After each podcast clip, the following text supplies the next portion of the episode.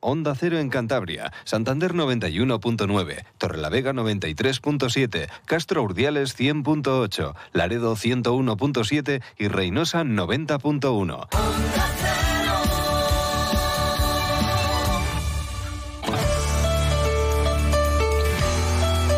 Cantabria en la Onda.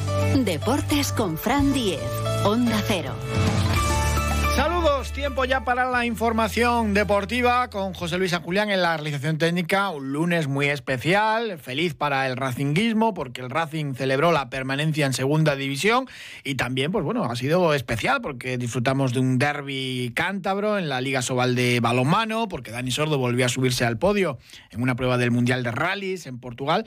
Muchas cosas. Evidentemente lo del Racing pues llama la atención porque los anteriores ascensos habían terminado con ese efecto rebote de volver a caer otra vez fuera del fútbol profesional.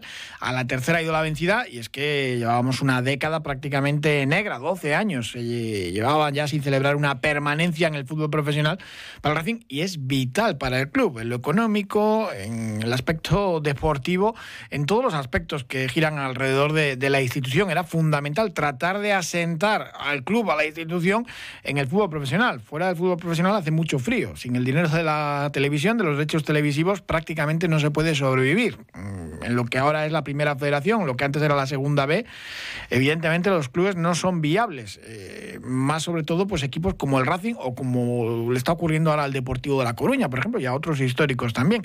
Era fundamental conseguir esta permanencia. Ya en verano la propiedad había hecho ese esfuerzo gracias al traspaso de Pablo Torre para intentar hacer una plantilla mm, que de alguna manera mm, no sufriera para mantener la categoría. Se ha sufrido al final menos de lo previsto. José Alberto siempre decía aquello de vamos a sufrir hasta el último minuto del último partido. Bueno, han sobrado dos partidos donde el equipo no se va a jugar nada mm, bueno, se va a jugar también unos cuantos euros, porque no es lo mismo quedar decimoquinto, como estaba en la clasificación, que llegar al octavo puesto, por ejemplo. Ahí ya habría, más o menos, calculen unos 100.000 euros por posición que vas ganando. No es desdeñable. Así sonaba ayer el Sardinero, los campos después del Sardinero, esa fiesta de permanencia tremenda que vivimos.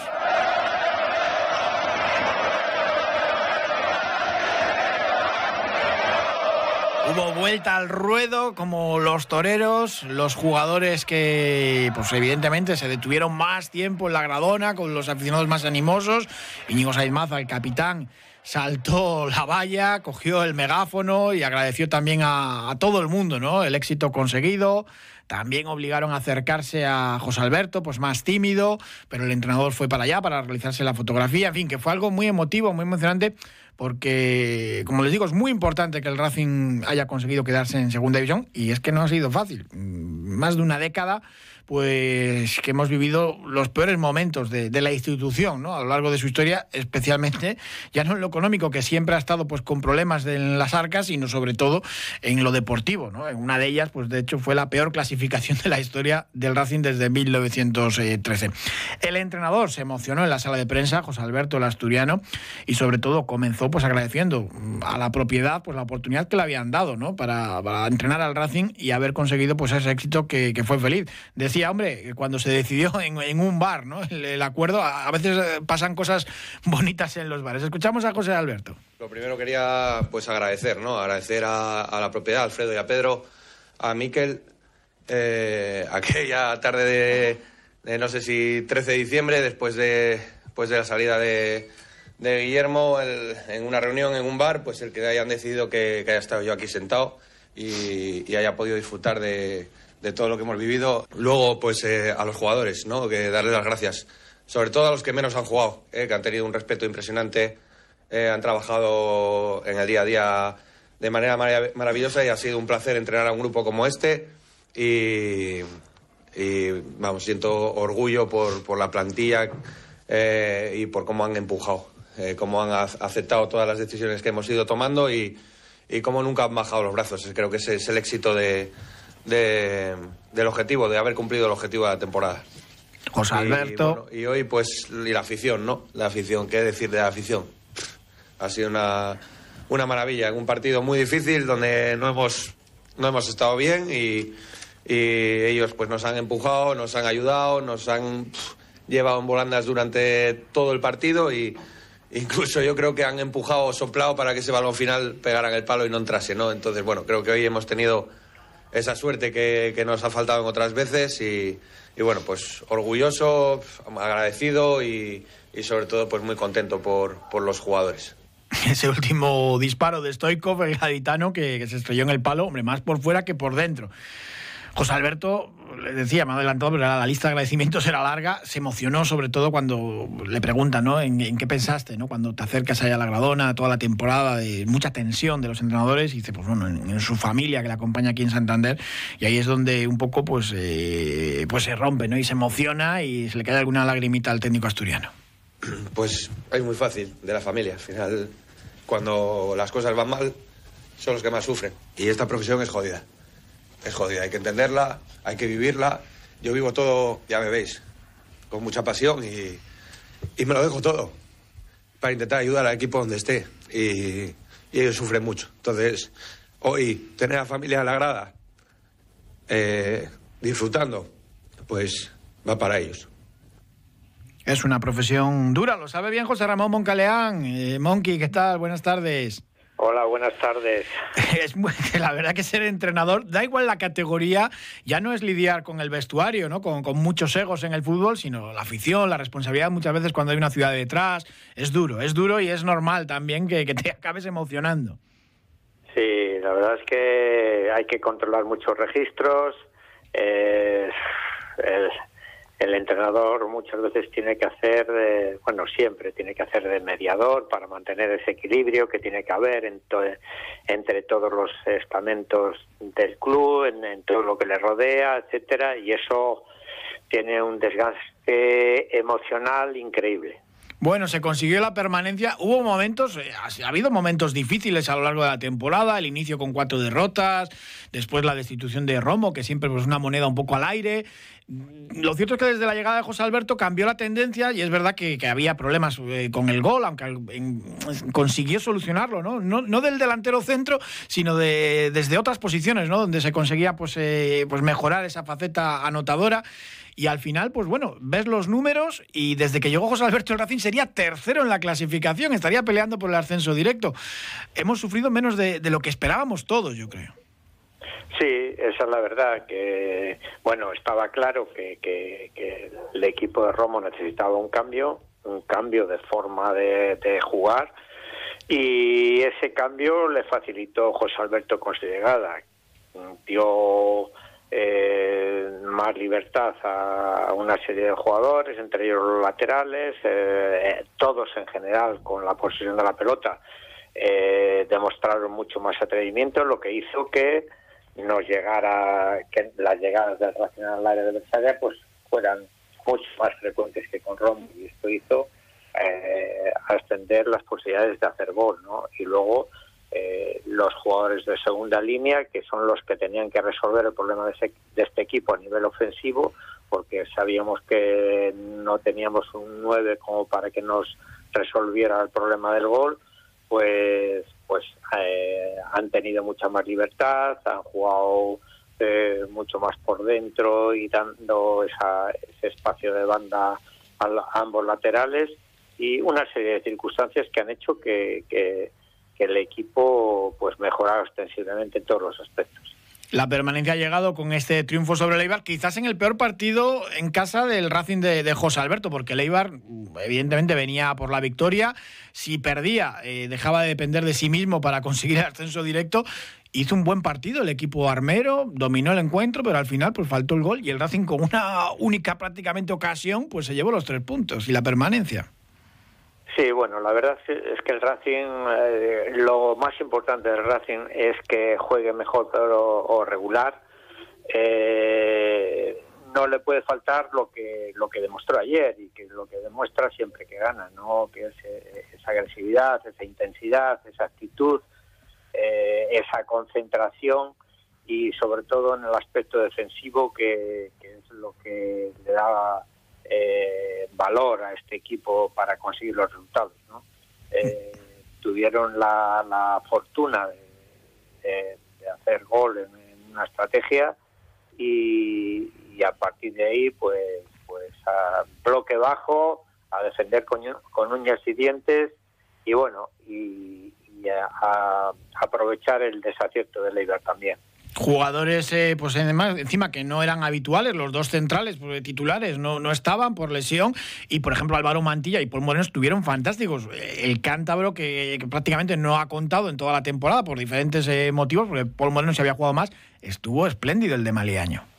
Sí, la verdad es que sí, la verdad es que hay que resaltarle porque no es fácil eh, no, no ser titular, de repente contar y, y mantener un nivel tan alto como, como ha mantenido Mantilla. Y otro a destacar, aparte de Paul Moreno, es Esquieta. ¿eh? Yo eh, eh, me ha sorprendido gratamente porque lo mismo que Mantilla, en, la portería todavía más acentuado este, este aspecto porque es un puesto que requiere muchísima confianza y ha demostrado mucha tranquilidad, ha transmitido al equipo eh, eh, eso que tienen que transmiten los buenos porteros, esa tranquilidad, esa serenidad y no ha cometido ningún error importante en, los partidos que ha jugado hasta ahora. Mm, y ayer tuvo dos, tres intervenciones muy, muy buenas. Mm. Excelentes, excelentes. Tuvo, eh, salvó al equipo con dos o tres paradas eh, muy importantes, ¿no? Pero ya digo, a partir de a raíz de que de que ha debutado pues pues la verdad es que se ha visto como si hubiera jugado hubiera venido jugando toda la temporada no con, mm. con una gran confianza y, y atrevimiento también, ¿eh? como todo el equipo. Y llevaba mucho tiempo además, porque en el Atlético apenas había tenido minutos en, competición oficial, pues sin jugar, y eso tiene todavía más mérito. Hombre, los centrocampistas ayer, los jugadores de ataque, pues es que apenas brillaron porque no, no se atacó mucho. Íñigo Vicente lo intentó eh, de muchas maneras, pero estuvo muy solo. Y es verdad que incluso Rocco Baturina, que no había estado aceptado, se le echó mucho de menos, porque Mateus no tuvo su día para aguantar arriba el balón. Sí, efectivamente. Cuando estás eh, tan sometido ahí atrás, pues la verdad es que un jugador así que te lo aguante, que dé ese respiro al equipo para, para intentar salir de, de esas posiciones de repliegue, pues la, verdad es que de alguna manera se agradece. Pero era muy difícil. El Eibar apretó bastante bien durante todo el partido y eso hizo que, se limitara el, trabajo del equipo prácticamente al aspecto defensivo, que lo hicieron hmm. muy bien. Y ahora ya trabajar para la temporada que viene, que va a ser muy dura, pues se va a rebajar ahí el límite salarial, no hay traspaso de Pablo Torre, veremos a ver si hay otros traspasos, hay jugadores que interesan, eh, el propio club puede cambiar de, de, manos, veremos a ver qué es lo que ocurre, pero de momento lo que ya se confirmó es que José Alberto, que tenía cláusula si conseguía la permanencia de continuar, pues que iba a seguir el técnico asturiano, lógico y normal. Sí, bueno, es, lógico, ha hecho un buen trabajo aquí en Santander y eso, eso yo creo que, se merece que seguir, vamos. Luego es importante que corrijan otra serie de aspectos, errores que han cometido esta temporada y espero que tanto a nivel, a nivel individual como colectivo se corrijan esos errores y no nos hagan sufrir tanto para la próxima temporada, la verdad. ojalá, ojalá, pero bueno, eh, que, se mire para arriba en vez de para abajo, pero, pero es muy, muy complicado y, lo hemos visto, pero bueno, lo mejor es asentar al club en, esta categoría y, ojalá, y ojalá que, se mire más hacia arriba. De todas maneras, ya comentaremos alguna, algunas cosas que no nos han gustado para... Mm. Del planteamiento de esta temporada, ya, ya llegará el momento de analizarlo más detenidamente y lo comentaremos. Y hacer balance. Muchísimas gracias, José Ramón Moncaleán. Un abrazo. Un abrazo, buenas tardes. Decía José Alberto que, él era así también, pasional, y que ya pensaba en los siguientes partidos. Eh, es verdad que el siguiente ya no hay nada en juego para ese Oviedo Racing y ha pasado del sábado, que es el horario unificado de segunda, a disputarse el domingo. Domingo a las 4 y cuarto. No es un gran horario, la APR no ha organizado ya viaje. Eh, si hubiese habido algo en juego, sí que viajarían las peñas del Racing. No lo hay, con lo cual, bueno, partido domingo a las 4 y cuarto ahí en el Tartiere. El otro encuentro donde no se juega nada es el Leganés Andorra, que va a ser también domingo domingo a las seis y media y el resto ya en la jornada unificada del sábado. Hombre, eh, miraba José Alberto, nos contaba la clasificación del vestuario. Mm, es verdad que no hay nada en juego, pero no es lo mismo quedar decimoquinto como está el Racing que quedar octavo. Y que bueno, que tienen a Andorra, por ejemplo, creo que son cuatro puntos. Que puede subir el Racing si ganas todos los partidos, muchos puestos de la clasificación, y ahí pues eh, se juega pues igual más de medio millón de euros. De un puesto a otro no, son 100.000, pero si subes unos cuantos sí que es un dinero importante. Lo, contaba José Alberto, que él, eh, la cabeza le seguía funcionando a, decir eh, los siguientes partidos a prepararlos. Siempre estoy pensando en lo siguiente y ahora diréis, ¿estás enfermo? No lo sé si estoy enfermo, porque estaba mirando la clasificación, viendo cómo estábamos, viendo las posibilidades de, de los equipos que tenemos por delante, incluso los jugadores entraban y decían, deja la clasificación ya, eh, disfruta un poquito. Bueno, creo que es eh, por, por, el trabajo que tenemos y, y porque siempre disfruto poco, eh, siempre estoy pensando en lo siguiente. No sé yo si le va a dar mucho tiempo a preparar lo siguiente. Para mañana martes creo que va a haber cena de equipo con patrocinadores y para la siguiente semana también algún acto en el que se incluya la afición, algún acto público de, celebración, por decirlo de alguna manera, de, esta permanencia. Estamos en campaña electoral, ¿eh? Todos los políticos o pasaron por el sardinero o dejaron algún tuit o alguna publicación en sus redes sociales acerca del club de fútbol de la ciudad. Eh, claro, y tenemos que escuchar también nosotros eh, consejos publicitarios de cara a las elecciones y seguimos hablando del Racing, de permanencia y demás deportes también. Hace 40 años Cantabria era un sueño sin nombre. Juntos hemos conseguido que hoy sea una espléndida realidad y con grandes oportunidades de futuro por delante. El avance es imparable, pese a los que quieren que desandemos el camino. Es momento de ir más rápido, más seguros, más unidos. Somos Cantabria. Vota PRC. Vamos a saludar a nuestro geador, a Sergio Tolosa, que estuvo allí disfrutando en los campos de Sport del Sardinero. ¿Qué tal, Ceci? Buenas tardes. Hola, muy buenas tardes, Frank. Bueno, permanencia conseguida, objetivo cumplido, eso sí, con, mucho sufrimiento, pero bueno, la verdad que eh, hubiésemos firmado hace muchos meses, ¿no? Esto de salvarse dos partidos antes de acabar. Bueno, yo creo que hace muchos meses, si nos dicen que con el nuevo Mister íbamos a estar salvados mm, dos jornadas antes de terminar, y que hubiésemos ganado siete de los diez partidos disputados en el Sardinero, pues hubiésemos encerrado a esa persona directamente, porque tal como está pintado el panorama, cómo venían las cosas para la jornada en la semana esa que tuvimos de falta de las tres derrotas con tres equipos del descenso y teniendo que visitar Cartagena, pues lo mismo, lo mínimo que, o sea, que, que lo pensábamos era, pues eso, lo que dices, estar totalmente salvado, eh, salvado además de una manera lo que es justa, sufrida, pero sobre todo eh, por ti mismo, no dependiendo de, de resultados de, rivales, que es sobre todo también yo creo lo más importante, que es todo por méritos de, los, de los propios jugadores y de toda la plantilla y cuerpo técnico, y afición, por supuesto. Y luego, sobre todo, pues que, sobre todo en casa, las alegrías que nos hemos llevado, pues de victoria sobre el Granada, la de ayer con el Eibar, vamos, en fin, el, el 4-1 que le metes al Albacete, que es el equipo de moda, y luego pues ayer tuve la oportunidad también de ver en Twitter, pues que desde la llegada de José Alberto, el equipo ahora mismo sería el tercer clasificado de la liga, solo sumando los puntos desde que llegó, o sea, desde que cogió el equipo él y inició la victoria en Cartagena 0-3. Nosotros seríamos el tercero y creo que el cuarto es el Albacete, que ahora mismo el, el Albacete pues está, está en playoff lo que hace ver pues el logro conseguido por el míster y por todo el equipo eh, y para aplaudirles directamente no se puede decir otra cosa.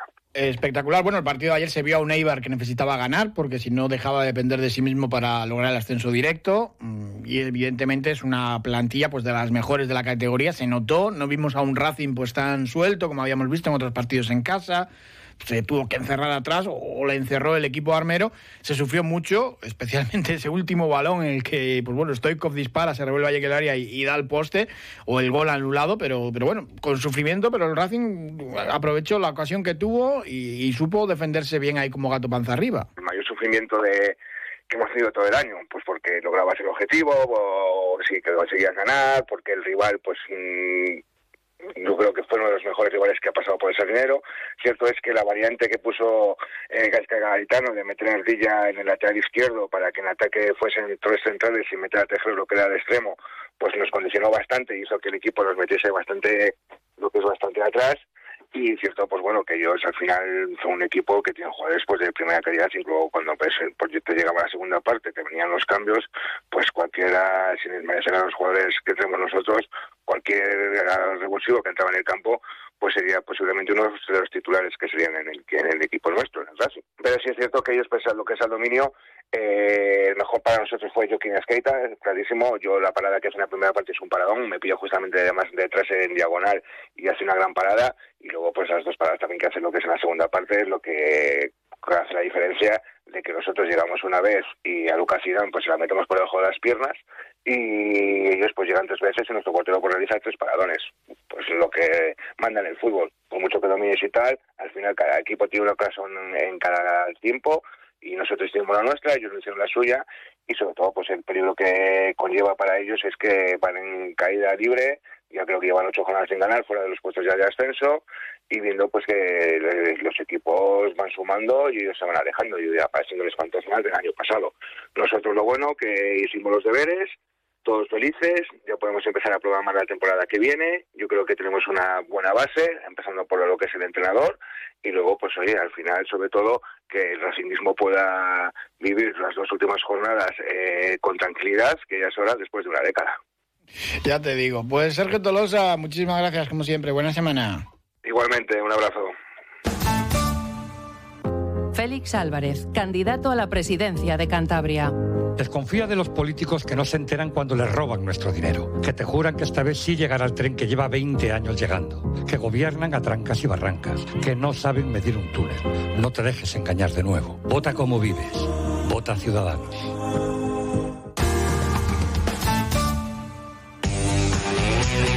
Fin de semana también que tenemos que hablar del Mundial de Rallys y de un nuevo podio de Dani Sordo. Marcelo Carbone, ¿qué tal? Buenas tardes.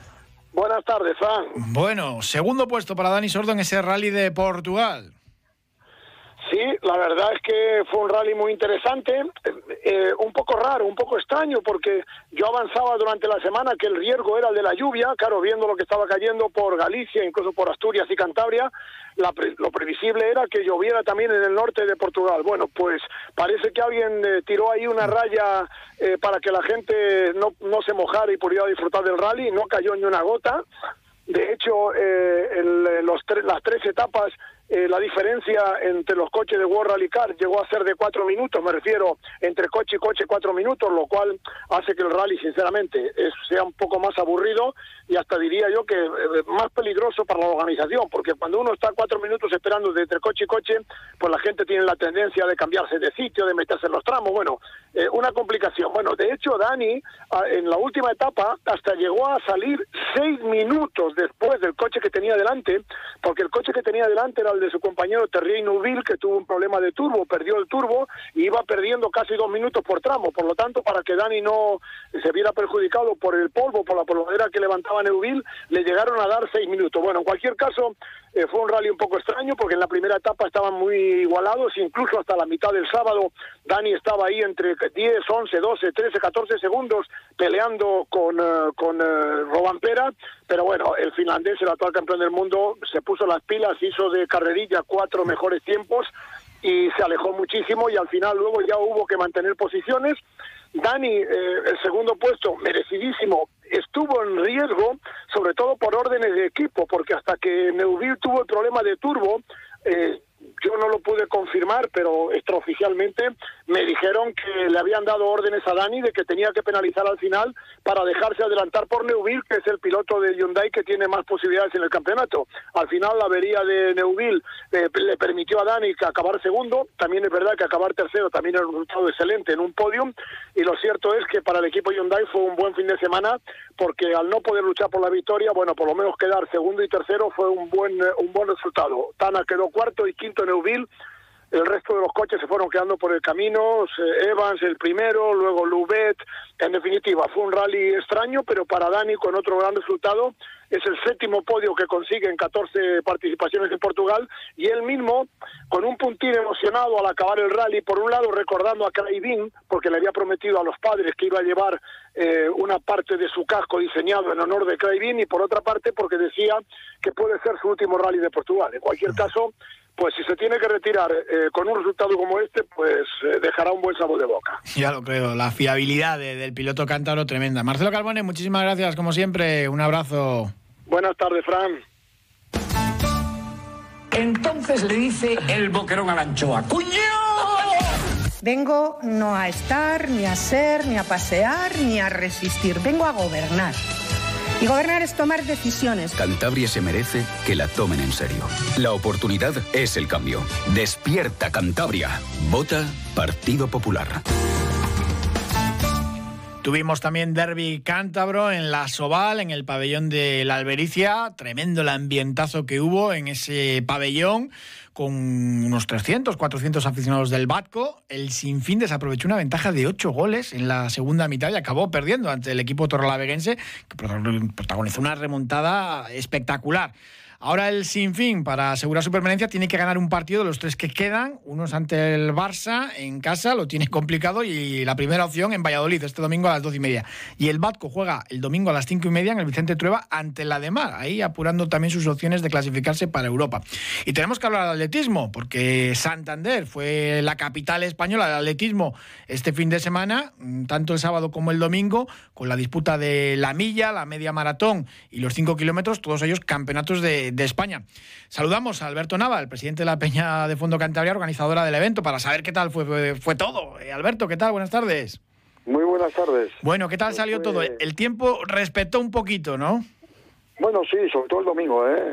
El, vamos, el, sábado de la milla tampoco hizo malo, quizás un poco más de viento, amenazaba agua, pero no cayó nada y fue un, éxito total, o sea, una participación, el público que se congregó en todo el caso Paseo Preda fue de un gran éxito, a pesar de las inclemencias, el mal tiempo que daba, y los resultados fueron fabulosos, vamos.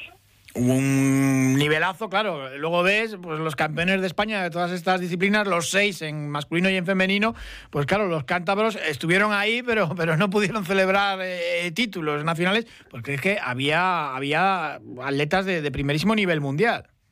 Sí, vamos, eh, tú lo has dicho, de primerísimo nivel mundial porque había incluso los chinos, había ingleses, había marroquíes, keniatas, cubanos, había de todos los países, porque como os dije anteriormente, la idea de ellos es venir a hacer aquí a, a Santander, que la única prueba que había, para hacer mínimas para poder ir al Mundial representando a su país. Entonces, bueno, creo que era un escaparate y un circuito mm, bueno para poder conseguirlo. Bueno, ¿y la Federación Española ha quedado contenta? ¿Va a haber más pruebas de este nivel en Cantabria? Porque, hombre, yo no sé si, si tanto campeonato de España a la vez, pero alguno más en, en, el futuro. Bueno, ya hicimos en el 2017 Campeonato de España de 10 kilómetros.